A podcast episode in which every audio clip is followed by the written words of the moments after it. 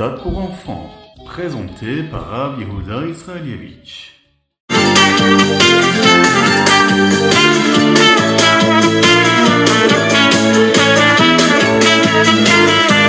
Bonjour à tous, infiniment heureux de vous retrouver pour partager avec vous le Ritatu du jour. Aujourd'hui, nous sommes le Yom Hamishi, le cinquième jour de la semaine de la parachat Vayakel Pekudé.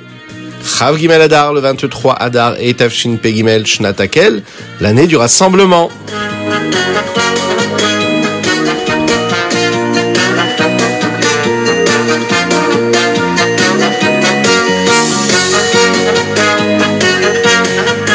Et nous allons commencer tout de suite avec le Chumash du jour, le Yom Hamishi. Dans la parashat Vayakel et Pekoudé, nous avons déjà étudié les sujets qui concernent le fait de garder le Shabbat, de respecter bien le Shabbat, ne pas enfreindre les melachot de Shabbat. Ensuite, nous avons parlé de la construction du Mishkan, et ensuite des récipients de toutes les choses qu'il y avait dans ce Mishkan, des ustensiles qui étaient utilisés dans le Mishkan. A priori, c'est quand même l'inverse qui aurait dû être fait. Chassidou nous enseigne que une de ces chaque choses-là, que ce soit le Shabbat, que ce soit la construction du Mishkan, que ce soit les ustensiles qu'il y avait, avait pour but de nous donner de la force pour accomplir ce qu'Akadosh ce que Dieu attend de nous. D'abord, on nous donne le Shabbat. Le Shabbat, c'est ce que nous appelons la force qui nous est donnée ce jour-là, la Neshama Yetera, ce surplus de Neshama, d'âme que nous recevons et que nous avons toutes et tous pendant le Shabbat Kodesh. On doit l'utiliser afin que nous ayons de la vitalité pour étudier la Torah, de la vitalité pour accomplir les mitzvot. Et cette force-là, elle nous reste pendant tous les jours de la semaine. Elle nous permet euh, d'accomplir les mitzvot comme il faut de s'en servir même pour étudier la Torah comme il faut. C'est-à-dire bah, ce qui correspond au Mishkan, à la construction du Mishkan, les mitzvot que nous accomplissons. Les ustensiles qu'il y avait dans le Mishkan, eux, correspondent à l'étude de la Torah. Et justement, dans notre Ritat du jour aujourd'hui, nous parlons encore une fois de ce qu'était, euh, ce que devaient faire à Oliav et Betzalel. Ils devaient bien sûr respecter ce qu'Akadosh leur avait demandé à travers les euh, enseignements de Moshe Rabbeinu, et en particulier euh, construire le Mishkan et ce qu'il y avait dedans. En particulier aujourd'hui, nous parlons du Ephod, du Choshen à Mishpat, comme Dieu l'avait demandé. Ce qui nous amène à passer à notre deuxième étape de notre ritat du jour, les Teilim.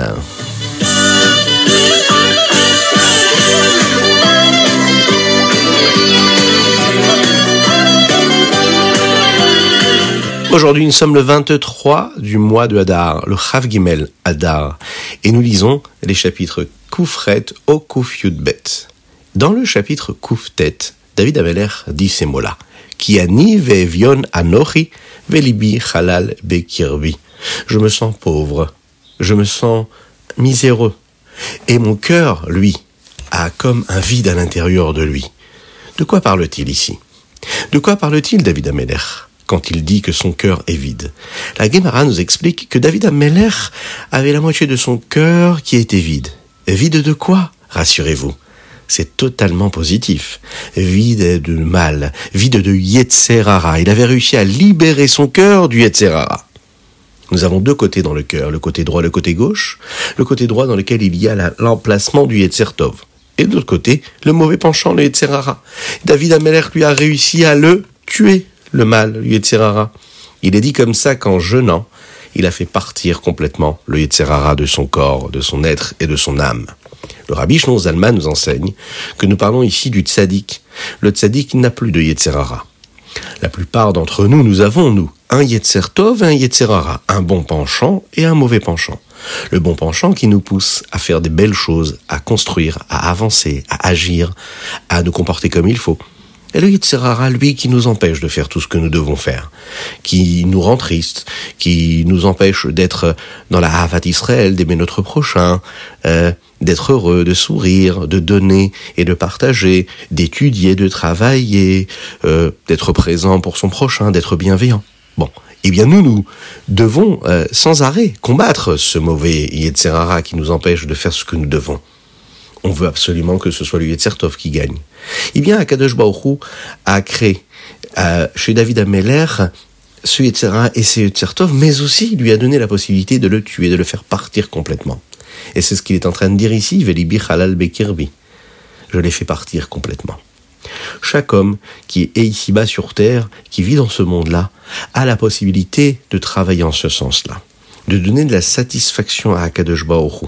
Chaque homme est important, chaque personne apporte une satisfaction particulière, apporte une lumière particulière dans le monde. Nous avons chacun notre mission à accomplir.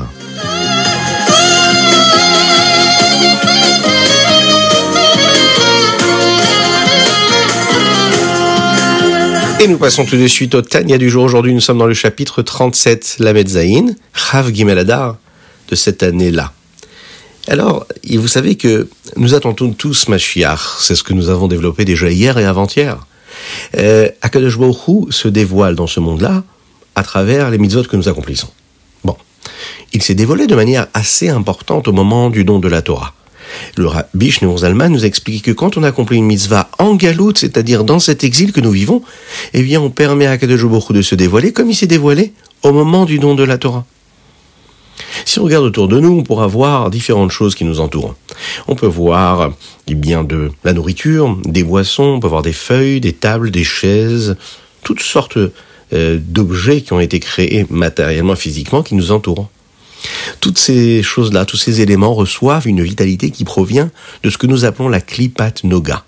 Cette écorce qui est constituée, c'est une force, une énergie, de bien et de mal, qui peut nourrir ce qui est positif comme ce qui est négatif, comme ce qui est neutre d'ailleurs également. C'est justement l'expression de cet exil dans lequel nous vivons. L'exil vit ici parce qu'elle cache la sainteté qui est et qui se trouve dans chaque chose. Lorsqu'on fait une mitzvah, eh bien la lumière d'Hachem entre dans le monde. Elle entre dans ce que nous utilisons à travers ces objets-là, ces objets-là, pardon, les chaises, les tables, etc. Au lieu de recevoir de la vitalité de ces choses-là de manière neutre ou même négative, shalom, eh bien on va recevoir parce qu'on a utilisé cet objet-là comme il fallait pour faire une mitzvah, eh bien de cette gdusha, de cette sainteté qui s'y trouve. Et donc, une chose matérielle, un élément matériel, un objet physique et matériel, qui peut nous paraître grossier et éloigné de la Torah et des Mitzvot, devient lui l'outil qui permet à cette lumière de Dieu de se révéler, de se dévoiler. Alors bien sûr, cette lumière-là, on pourra la constater quand Mashiach arrivera. On le verra. C'est aussi de cette façon-là qu'on peut comprendre ce que les Chachamim nous disent quand ils disent que Srar mitzvah mitzvah. Le salaire de la mitzvah, c'est la mitzvah elle-même. Bon, mais ça veut dire quoi? Le Hadmorazake nous explique que le salaire de la mitzvah elle-même, c'est que quand on fait une mitzvah, on entraîne le salaire qu'on aura quand on aura la Géoula, délivrance totale, où là on pourra voir la lumière d'Hachem qui éclaire le monde. Au moment où, pendant cet exil-là, eh bien c'est la clipa, c'est l'écorce qui cachait cette lumière pas uniquement dans tous les objets matériels et physiques, hein, mais également dans notre âme animale, la nefesh Quand on utilise la force de l'âme animale pour accomplir une mitzvah, eh bien, hein, euh, il faut bien comprendre une chose, hein, cette âme animale est en train de vivre, c'est elle qui nous donne la vitalité. Oui. Alors quand on utilise cette vitalité-là, qui provient de cette âme vitale qui est en nous, qui nous donne une énergie pour accomplir une mitzvah, eh bien elle reçoit cette âme-là une lumière de l'infini, ce qu'on appelle Or Ensof une lumière particulière qui va l'éclairer, même dans l'âme animale, au point qu'elle devienne cette part-là de Kedusha, de sainteté. On peut comprendre aussi ce que la Gemara nous dit, que si un homme utilise toute sa force pour dire des mots de Torah, eh bien, jamais il ne les oubliera. Comment ça se fait qu'on oublie? Eh bien, parce qu'en fait, on n'utilise pas toutes les forces, tout notre corps et notre âme pour apprendre ce que nous devons apprendre ou dire les mots de Torah que nous disons. Lorsqu'un homme est vraiment concentré, qu'il utilise même les forces de son corps et de son âme, animale, pardon, pour étudier, pour dire des mots de Torah, eh bien ces mots de Torah vont s'imprégner à l'intérieur de lui, à travers toutes ses forces. La clipa, elle, cette écorce-là, qui est là pour lui faire oublier les choses, eh bien elle deviendra celle qui lui permettra de transformer cette capacité qu'il a de dire les mots et de s'en souvenir à jamais.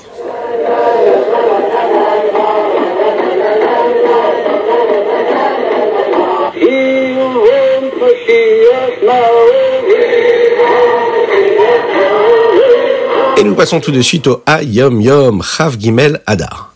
Dans le Hayom du Rav Gimaladar Aleph, nous parlons ici euh, d'un petit extrait qui a été pris d'une lettre que le Rabbi Rayat, le Rabbi Yosef le précédent Rabbi, avait envoyé à un Rav qui vivait aux États-Unis à l'époque et qui était désolé de ne jamais réussir, de ne pas, en tout cas, réussir à euh, encourager les Juifs américains à étudier, à pratiquer la Torah et les mitzvot. Il n'était pas intéressé par le judaïsme. Alors, le Rabbi Rayat, le Rabbi Yosef Yitzhak, va lui conseiller quoi faire et lui donner un enseignement. Il lui dit, les rabbinim, les maîtres, les chefs de la génération, eux, sont la tête du peuple juif. Et comme dans le corps, la tête doit être en bonne santé, afin que tout le reste du corps puisse lui être aussi en bonne santé. Et lorsque les rabbinim sont forts et sont euh, comme il faut et qui ne sont pas faibles, ils sont en bonne santé spirituelle, alors eux aussi ils peuvent influencer les autres juifs à se comporter comme il faut de la meilleure des façons. Dans le Rav Gimel Adar Bet, eh bien, euh, dans le Hayom Yom, nous parlons aussi encore une fois de la fonction du Rav, d'un responsable communautaire. Et ici, il nous dit que ils ont une responsabilité, les responsables communautaires, une vraie responsabilité, puisqu'ils peuvent aider à tellement de juifs euh, d'accomplir la Torah et les mitzvot. Si on leur enseigne ce qu'il faut, alors tout se passera bien. Mais malheureusement, si on enseigne à la communauté quelque chose de négatif, shalom, il y a beaucoup de personnes qui vont faire des choses négatives. Alors il faut être celui qui apporte des mérites à la communauté. Il faut les aider à accomplir les mitzvot. C'est un grand mérite, le rabbi nous dit ici. C'est une grande mitzvah. Mais de l'autre côté, si on ne les encourage pas à faire comme il faut les choses, eh bien, on, les aura encouragés à faire les choses négativement, et ça, c'est plus grave aussi. Un rave doit se soucier de toutes les décisions qui ont été prises par les chachamim, par nos sages. Il doit donner de l'importance à tous les petits détails. Il a la responsabilité de prendre les bonnes décisions, et c'est ce qui permettra à sa communauté de se grandir et de s'attacher à Kadosh Baoru de manière essentielle.